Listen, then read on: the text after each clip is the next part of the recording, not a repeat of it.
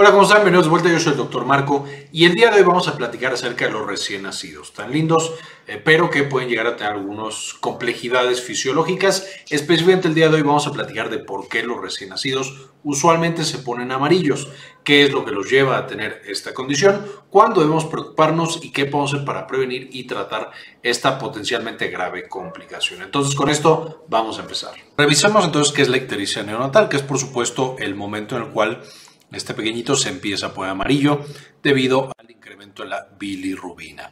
Específicamente eh, vamos a tener que esta bilirrubina se empieza a acumular, especialmente después del primer día de vida de los recién nacidos. Y esto es parte de la transición normal del recién nacido. Es decir, todos los recién nacidos tienen algo de incremento en la bilirrubina por mecanismos que ahorita vamos a explicar. Esto es también la principal causa de atención médica en bebés, la principal causa por la cual tienen que revisar a un bebé que ya fue egresado del hospital y de la misma manera que tiene que ser internado y se le tiene que dar atención médica.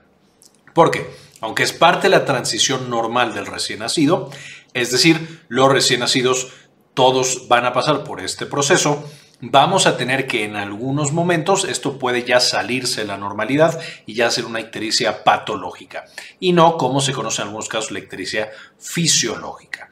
Ahora, aproximadamente el 50% de los bebés a término y el 80% de los bebés prematuros van a tener algún grado de ictericia, de elevación de esta bilirrubina en sangre y que se acumule, por supuesto, debajo de su piel y se pongan amarillos, también en las mucosas. No solo la piel, por ejemplo, la parte blanca de los ojos, conocida como esclera, y las mucosas orales, también frecuentemente se pueden ver que están amarillas. Finalmente, en los casos más graves, que ahorita vamos a ver en qué situaciones se dan estos casos mucho más graves, puede llevar a daño neurológico e incluso a la muerte del recién nacido y del bebé. Esto es justamente lo que tratamos de evitar. Primero, queremos diferenciar entre una ictericia fisiológica, un bebé que está teniendo una transición normal a la vida extrauterina, y diferenciarla de una que sea más grave. Y por supuesto, en las que sean graves, las que sean patológicas, en las que ya le pueden llegar a causar daño al bebé y sale de lo normal, eh, tener intervenciones para que se trate de manera oportuna y por lo tanto no progresemos a estas cosas y estas complicaciones que pueden llegar a existir. Ahora, ¿de dónde viene o por qué aparece? Recordaremos que por supuesto tenemos todo el sistema circulatorio y dentro de nuestras arterias y de nuestras venas, esto aplica por supuesto de la misma manera para los bebés, vamos a tener estas células que son los glóbulos rojos. Estos glóbulos rojos tienen en su centro una proteína que es la hemoglobina y esta hemoglobina ayuda a transportar oxígeno a todas partes de nuestro cuerpo, al cerebro, al intestino, al corazón, a los riñones, etcétera, etcétera, etcétera. Esta hemoglobina que tiene los glóbulos rojos, por supuesto, llega un punto en el cual el glóbulo rojo envejece y tiene que ser destruido y tiene que ser reciclado. Este es un proceso muy, muy importante. Y específicamente el órgano que lo va a hacer es el hígado. Este hígado capta entonces a los glóbulos rojos que ya están viejitos y va a agarrar esta hemoglobina y específicamente un anillo, un componente muy muy importante que es el grupo M o el grupo hemo y lo va a metabolizar. Hay varios pasos de metabolismo, no me voy a meter en, todos los pasos, ya después tendremos un video hablando justamente del metabolismo completo de la bilirrubina, pero esencialmente lo que hace nuestro hígado es este grupo hemo, que es de nuestros eritrocitos, lo convierte en bilirrubina indirecta, también conocida como no conjugada, y bilirrubina directa, también conocida como conjugada. Y aquí tendríamos esta bilirrubina que es tan famosa y tan importante. Ahora, importante mencionar, la bilirrubina indirecta o no conjugada va a viajar por la sangre, eh, pegada muchas veces a la albúmina, mientras que la bilirrubina directa, que ya se le ponen otros eh, justamente radicales, como el glucurónido, va a generar, o digamos la ventaja que va a tener, es que directamente puede pasar al intestino para ser eliminada a través de las evacuaciones, en este caso el bebé, y también un poco, mucho, mucho menos a través del el riñón. Importante mencionar aquí, la bilirrubina indirecta es más difícil de ser eliminada. De hecho, esta es la que veremos más adelante. Se logra un poco eliminar a través del riñón con algunas de las técnicas que vamos a mencionar. Pero el camino normal que tendría que seguir la bilirrubina es o la hemoglobina, es la hemoglobina, llega al hígado, es metabolizada a bilirrubina indirecta, ahí mismo en el hígado a bilirrubina directa La poquita que logra escapar como indirecta se pega en la albúmina de la sangre y de esa manera regresa al hígado, hace eh, transforma en bilirrubina directa y eliminada a través del colon eh, y las evacuaciones. Por supuesto, de nuevo, la que está en la sangre puede eliminarse en muy, muy pequeña proporción a través de la orina. Ese sería el camino normal que nosotros vamos a seguir para esta eliminación. Ahora, ¿qué es lo que sucede con los bebés? Los bebés ya sabemos que viven en la panza de mamá y en la panza de mamá van a tener ciertas adaptaciones fisiológicas que los hace simplemente ser diferentes. Una de las más importantes es que los bebés adentro, por supuesto, no respiran. Todo el oxígeno que les llegue a su cuerpo va a llegar a través de la sangre venosa de mamá, que de por sí es una sangre que tiene poquito oxígeno. Esto los lleva a tener, como decíamos, ciertas adaptaciones, entre ellas tienen más eritrocitos y por lo tanto tienen más hemoglobina y grupos M. Además de esto, estos eritrocitos están acostumbrados a ambientes de poco oxígeno. Como está llegando la sangre venosa, estos eritrocitos tienen que agarrar muy muy fuerte a ese oxígeno porque es mucho menos de lo que tendríamos afuera y eso los hace químicamente diferentes. Además, vamos a tener que el hígado no tiene todavía un desarrollo completo y eso puede llevar a que, de nuevo, trabajen de manera diferente. Cuando el bebé nace y entonces empieza a respirar de manera autónoma, por supuesto eso automáticamente hace que su sangre quede súper oxigenada porque ya directamente los pulmones están encargando de que se llene de oxígeno. Esto, por supuesto, lleva a que los eritrocitos se enfrenten a un choque muy, muy grande, que es justo este exceso, eh, entre comillas, exceso comparado con lo que tenían antes, de oxígeno, de vivir ya afuera en una atmósfera que es eh, o que tiene una gran cantidad de oxígeno, de nuevo de manera comparativa. Y entonces los eritrocitos van a empezar básicamente a morir de todos los que tenían, que primero ya no son necesarios porque tenemos más oxígeno y que además atrapan el oxígeno de manera muy, muy ávida, van a empezar a, ser rápidamente destruidos. Y eso hace que más o menos a partir de las 24 horas de vida se empiece a acumular la bilirrubina. Usualmente el hígado entonces tendría que compensar y eliminar mucha más a través de las evacuaciones. Sin embargo, el hígado pues también apenas está agarrando la onda a esta vida extrauterina eso lleva a que más o menos entre el día o las, 24 horas, es decir, al día de vida, eh, y especialmente esa primera semana, esas primeras dos semanas, los bebés pueden empezar a acumular esa bilirrubina y después de que pasan esas dos semanas empieza a disminuir la bilirrubina, a veces antes, a veces un poquito después, pero en términos generales es algo transitorio. Se acumuló, compensa el organismo y después disminuye esa cantidad de bilirrubina.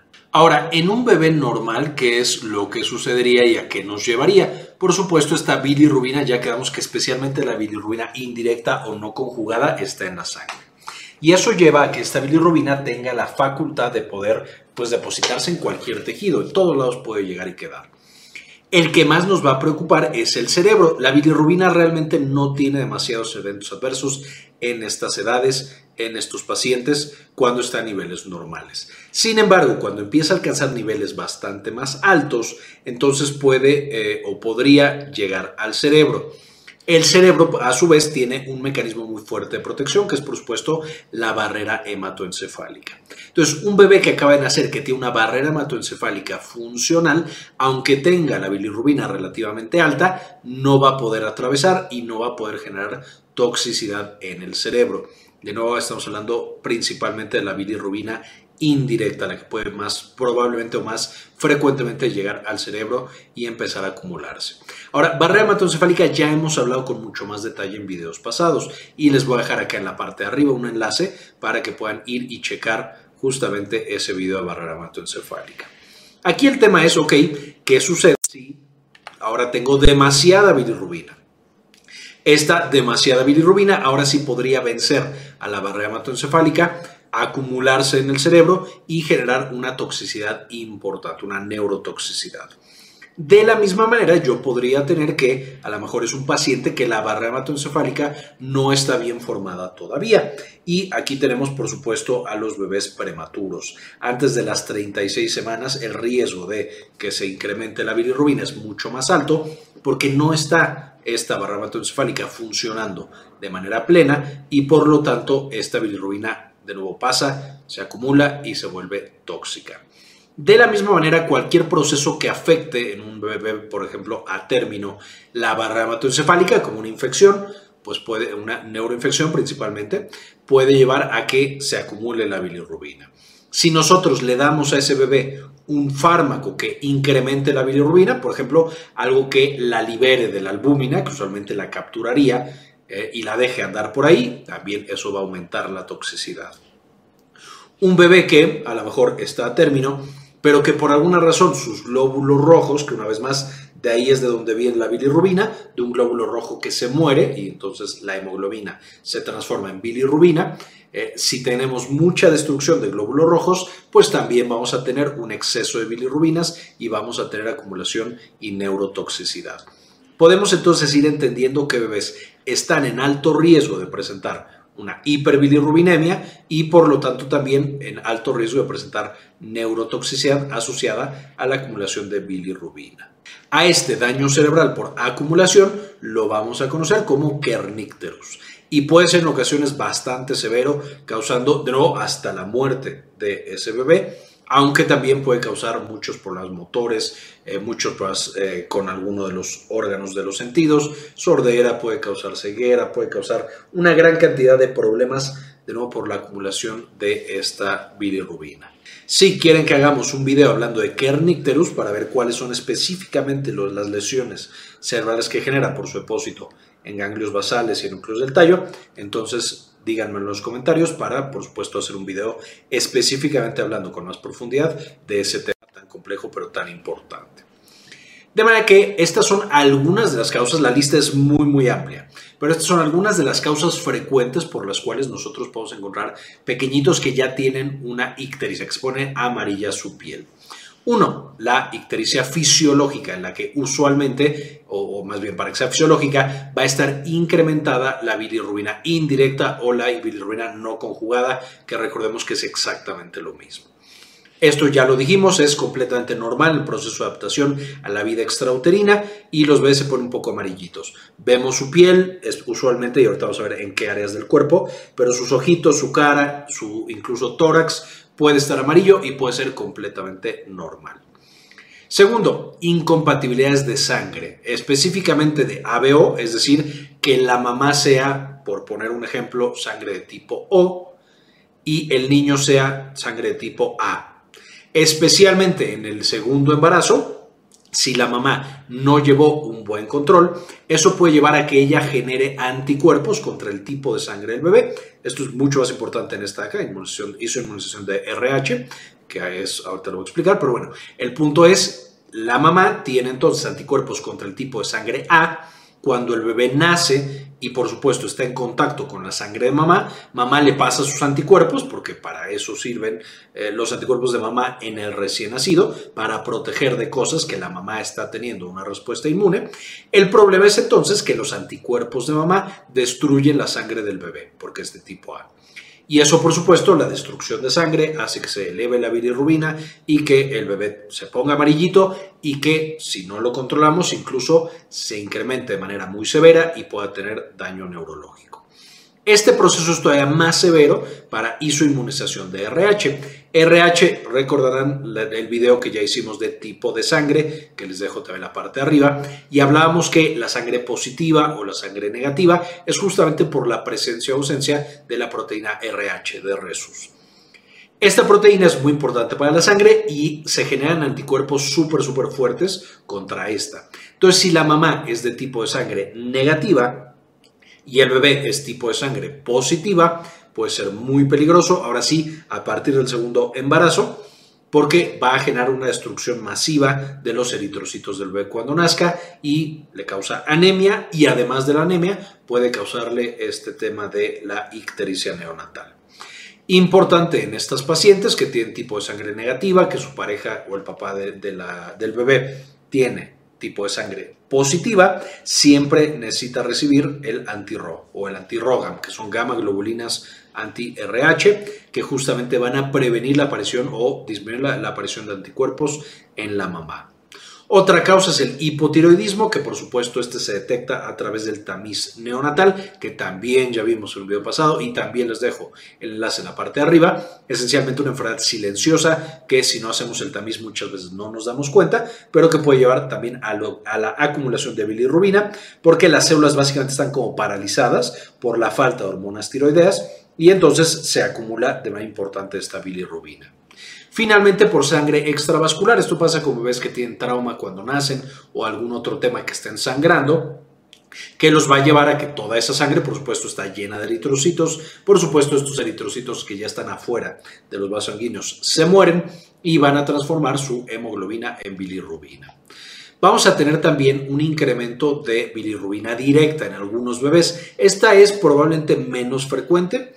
Eh, esta bilirrubina directa, también llamada conjugada, y usualmente está asociada a problemas hepáticos. Algo está fallando en el hígado de ese bebé. De nuevo, no es lo principal que pensamos cuando hay ictericia en los bebés recién nacidos, pero definitivamente es una cosa que debemos descartar en nuestros pacientes. Estas son algunas de las causas. Atresia biliar, si no hay, no hay conductos justamente para eliminar la bilis y por lo tanto la bilirrubina. Nutrición parenteral, cuando tenemos que inyectarle a los bebecitos comida a través de las venas sepsis, que aquí también eh, ambas, es decir, la, sepsis puede causar tanto daño al hígado como daño a los glóbulos rojos. Entonces, pues, sepsis e infecciones pueden estar en ambas columnas, pero bueno, lo puse aquí para que fueran el mismo número en ambas columnas. La fibrosis quística, en la cual se llenan los conductos del hígado, y entonces de nuevo es como si el hígado no funcionara en este tema particular, porque no puede eliminar la bilirrubina y no puede mandarla a las heces, y la galactosemia. Todas son causas de problemas hepáticos. Ahora, ¿a quién le da? ¿Qué bebecitos se van a poner amarillos? Ya quedamos que todos los bebés se van a poner amarillos, o más bien un porcentaje muy importante de los bebés se van a poner amarillos y esto puede ser normal. Hablando específicamente de una ictericia que ya nos preocupa y que tenemos que estar pendientes de ese bebé, vamos a tener primero que nada los pacientes prematuros. Y lo veíamos en diapositivas pasadas, casi el 80% de los prematuros pueden llegar a tener justamente ictericia, porque por supuesto no está tan maduro su hígado, entonces trabaja todavía menos, no están maduros sus glóbulos rojos, entonces se mueren más rápido y entonces esencialmente tiene un riesgo más alto. Además, la barrera hematoencefálica de un prematurito no está todavía cerrada y eso facilita que la bilirrubina entre. Entonces, no solamente es más frecuente que tengan ictericia, eh, y que se pongan amarillos, sino que también es más probable que genere neurotoxicidad. Tenemos que estar súper pendientes con estos pacientes.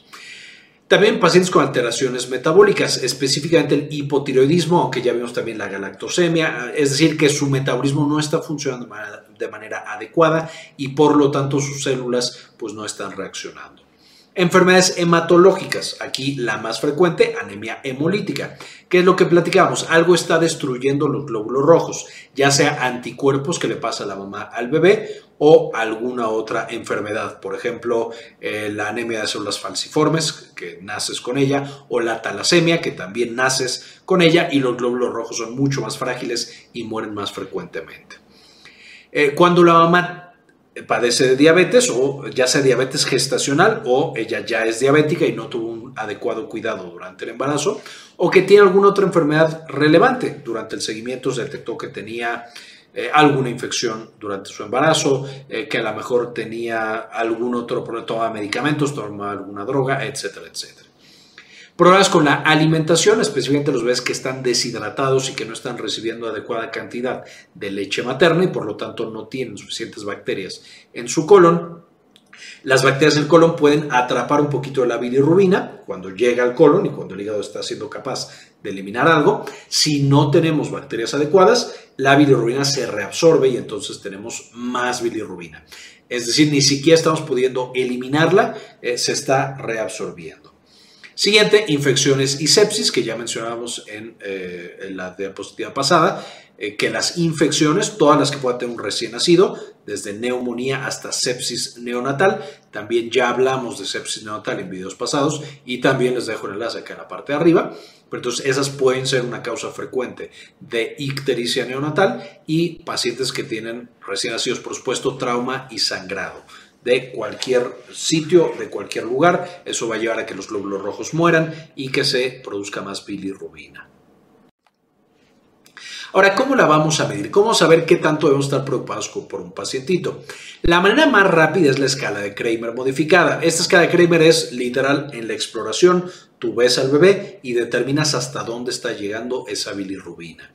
La escala de Kramer, por supuesto, no es tan buena, es decir, eh, a fin de cuentas, el color de la piel del bebé puede afectarla, la experiencia que tiene el que lo está midiendo puede afectarla pero es una manera bastante fácil y rápida de medir la bilirrubina en un paciente.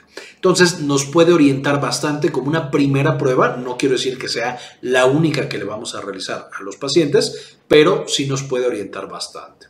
Esencialmente, cuando tenemos más de 5 miligramos por decilitro, ya es visible la ictericia en la exploración del paciente. En pacientes con piel más oscura, lo que tenemos que hacer es presionar la piel eh, y cuando se presiona la piel verán que se pone como un poco blanquita. Ahí es más fácil ver que la bilirrubina está ahí abajo acumulándose. Entonces, cuando tenemos pacientes con piel más oscura, apretamos un poquito la piel para ver lo que está por debajo. La aparición de la bilirrubina no siempre, esto tampoco es una regla, pero usualmente se reporta como cefalocaudal. Es decir, empieza en la cabecita y de ahí va bajando, va bajando, va bajando y va bajando hasta que se detiene, por supuesto, en algún punto particular. En la escala de Kramer nosotros tenemos que un paciente que solamente encontramos que la carita está amarilla, y aquí es fácil ver en los ojos, en la boca eh, e incluso en la piel del rostro, vamos a tener que está usualmente abajo de 5 miligramos por decilitro. Entonces, aquí todavía podemos eh, estar por debajo de este límite. Cuando tenemos ya en la zona 2, es decir, el tórax de ese bebé, vamos a tener un nivel más o menos entre 5 y 12 miligramos por decilitro. Y finalmente en la zona 3 vamos a tener que la ictericia, que aquí en la zona 3 ya estamos hasta las rodillas, aquí todavía no están tomadas las manos, las manos son justamente el siguiente paso. Cuando tenemos hasta la rodilla, estamos entre 8 y 16 miligramos por decilitro.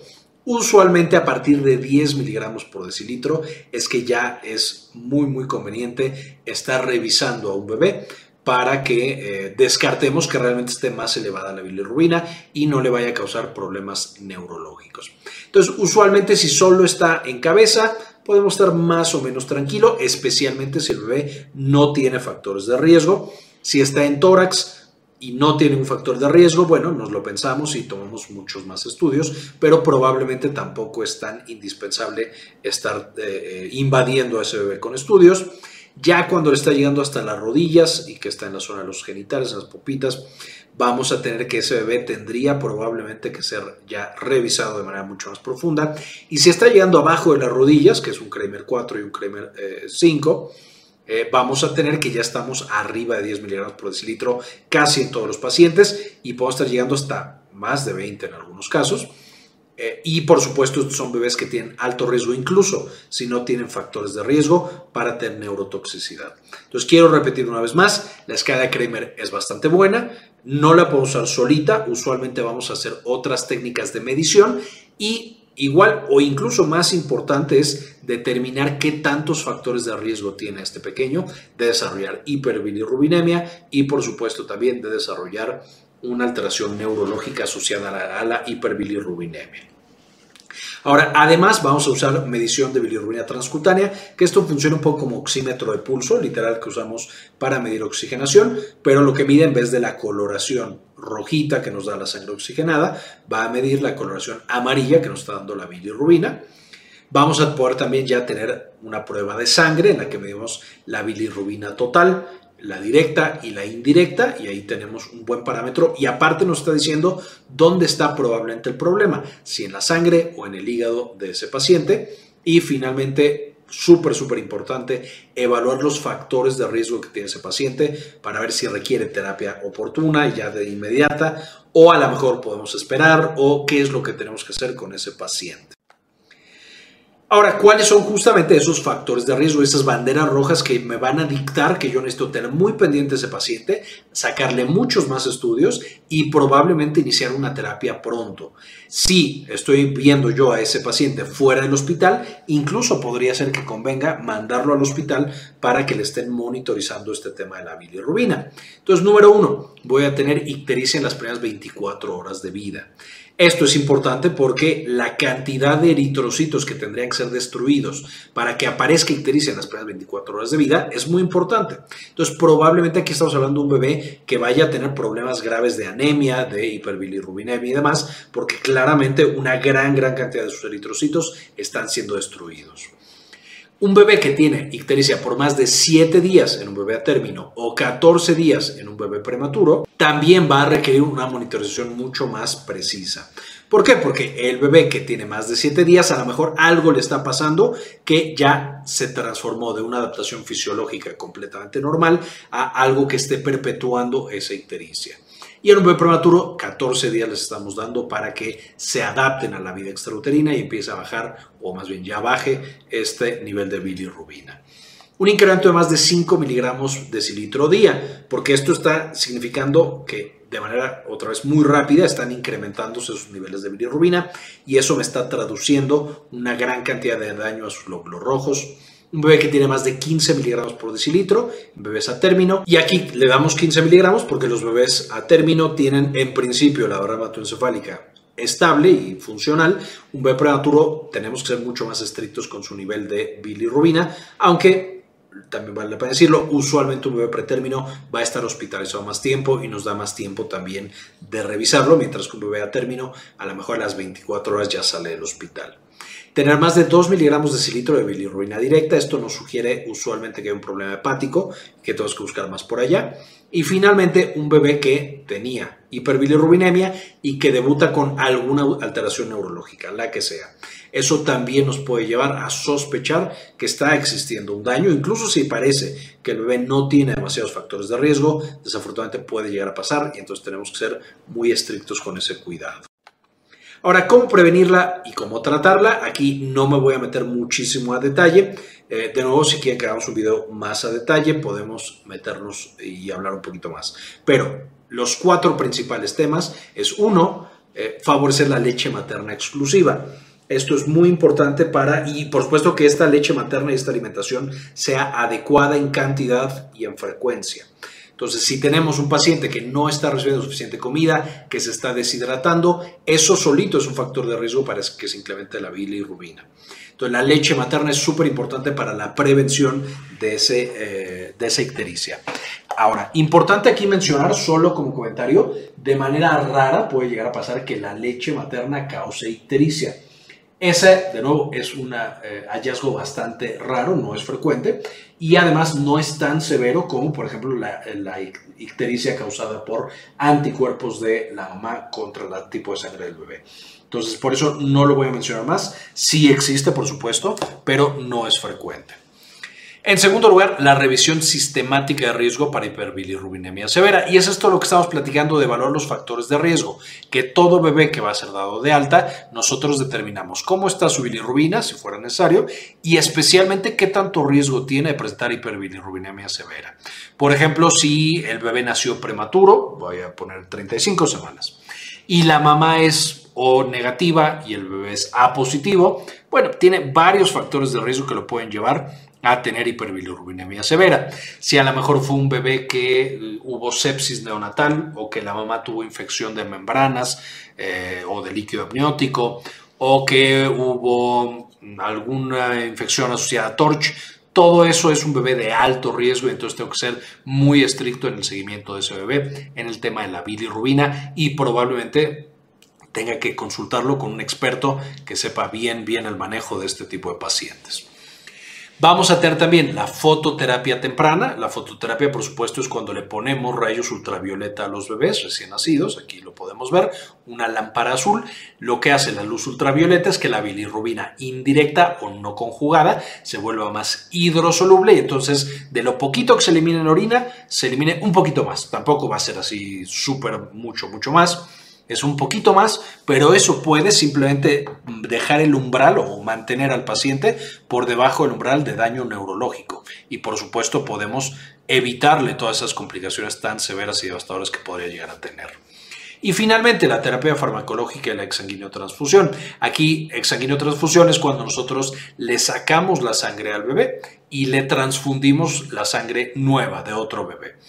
Esto nos puede ayudar justamente pasándole eritrocitos sanos y frescos a ese paciente y quitando toda esa bilirrubina que nosotros eh, ya estamos acumulando en la sangre. Eh, recordarán que, como decíamos, la bilirrubina indirecta va a estar acumulándose justo en la sangre eh, y mucha también va a estar ahí en la albúmina. Importante también mencionar que la exsanguinotransfusión, aunque es una buena terapia, es una terapia agresiva y está asociada, por supuesto, con varios eventos adversos y con problemas de seguridad. Vamos a hacer también terapia farmacológica y aquí justamente es este tema de manejar los anticuerpos que tiene la mamá con estas vacunas antirrogam o con alguna otra terapia que requiera para que este bebé no tenga anemia hemolítica. Si yo encontrar algún otro tema, algo más que esté dañando esos glóbulos rojos y hay un tratamiento farmacológico, pues por supuesto ese se le tendrá que dar al bebé lo antes posible. Básicamente esta es la información que quería presentarles el día de hoy. Por supuesto, no quisiera irme antes de eh, agradecer a algunas de las personas que han dicho apoyar al canal con una donación mensual de uno o de dos dólares. Y este video dedicárselo a Mike Angelo, Guadalupe Guardiola, Antonio Guizar, Rodrigo Álvarez, Yami Pascasio, Jorge C. Beltrán, Fernando FR, David Semayo, Dr. Fermín Valenzuela, Rosaura Murillo Gómez, Elizabeth G. Vargas, Gli53, Moni Leigh, Carlos Luis y Carlos Ramírez. Muchas gracias por todo el apoyo que nos brindan y poder permitirnos compartir esta información con todas las demás personas. Con esto básicamente terminamos. Espero les gustara esta visión súper, súper general de la ictericia neonatal y estemos un poquito más orientados de cómo revisar y cómo atender a estos pacientes que podamos estar encontrando. Les dejo las referencias de las que saqué la información para este video y eh, ahora sí, con esto sería todo. Quería comentarles también que ya tenemos activada nuestra clínica en línea, Clínica Cares. Eh, nos pueden encontrar en clinicacares.com.mx para agendar alguna consulta. Principalmente atendemos los temas de salud de la mujer y también, por supuesto, consulta general. Si tienen alguna duda, alguna consulta, aquí en clinicacares.com.mx nos pueden encontrar. Muy bien, esto fue todo por el video. Espero les gustara, le entendieran y, como siempre, ayúdenos a cambiar el mundo. Compartan la información.